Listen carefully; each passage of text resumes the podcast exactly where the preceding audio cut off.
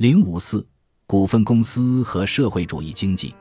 在社会主义目前的全部谬论中有这样一个观点：股份公司是社会主义企业的预备阶段。他们争辩说，股份公司的管理者不是生产资料的所有者，而在他们的管理之下，企业也很兴旺。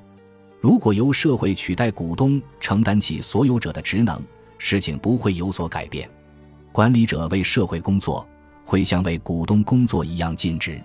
在股份公司里，企业家职能就是股东的职能，公司的所有机构只是作为股东的雇员而工作。这种观点也渗透进了法学理论，并且有人试图把它作为公司法的基础。他也要对以下事实负责：作为股份公司设立基础的商业观被误解了，而且人们至今未能给股份公司找到一个法定形式。使之能够顺畅的运行，公司制度到处都为严重的弊端所苦。事实上，任何时候、任何地方都不曾出现过与国家社会主义法理学家的理想观点相符的成功的股份公司。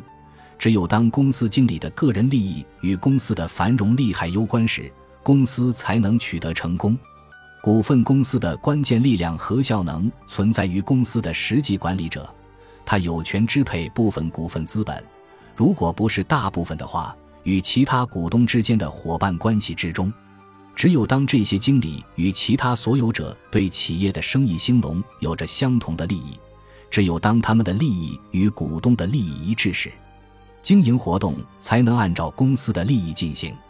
哪里发生了经理利益有别于一部分、大部分或全体股东利益的情形，经营活动就会违背公司的利益。因为在所有未被官僚习气所笼罩的股份公司中，掌握实际权力的人总是按照自己的利益进行经营活动，不管他的利益与股东的利益一致还是相左。公司兴旺的一个必备前提是，掌握实权者应当获得企业相当大一块利润，而首先受到企业衰败影响的也是他们。在所有生意兴隆的股份公司中，这类人的法律身份如何并不重要。他们发挥着决定性的影响，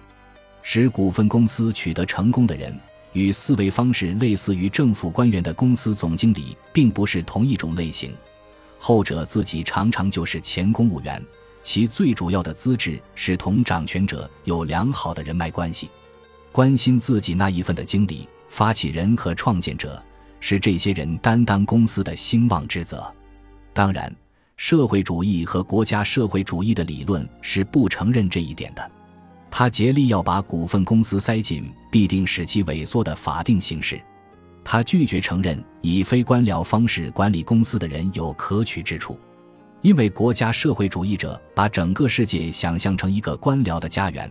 他与有组织的雇员和工人联手，满腔怒气地对付高薪经理，他相信利润是自动产生的。因为付给了那些当家人而减少了，最后他把矛头也对准了股东。德国流行的新教义根据公平竞争观的进化，不想让股东的私利决定一切，而是要由企业本身的利益和福利，一己与一时的股东多数无关的经济、法律和社会的价值说了算。他要求赋予企业管理部门一种权力地位，使他们不受多数出资人意志的约束。利他动机在股份公司的成功管理中起着决定作用的说法是个谎言。按照国家社会主义政治家的幻觉塑造德国公司法的尝试，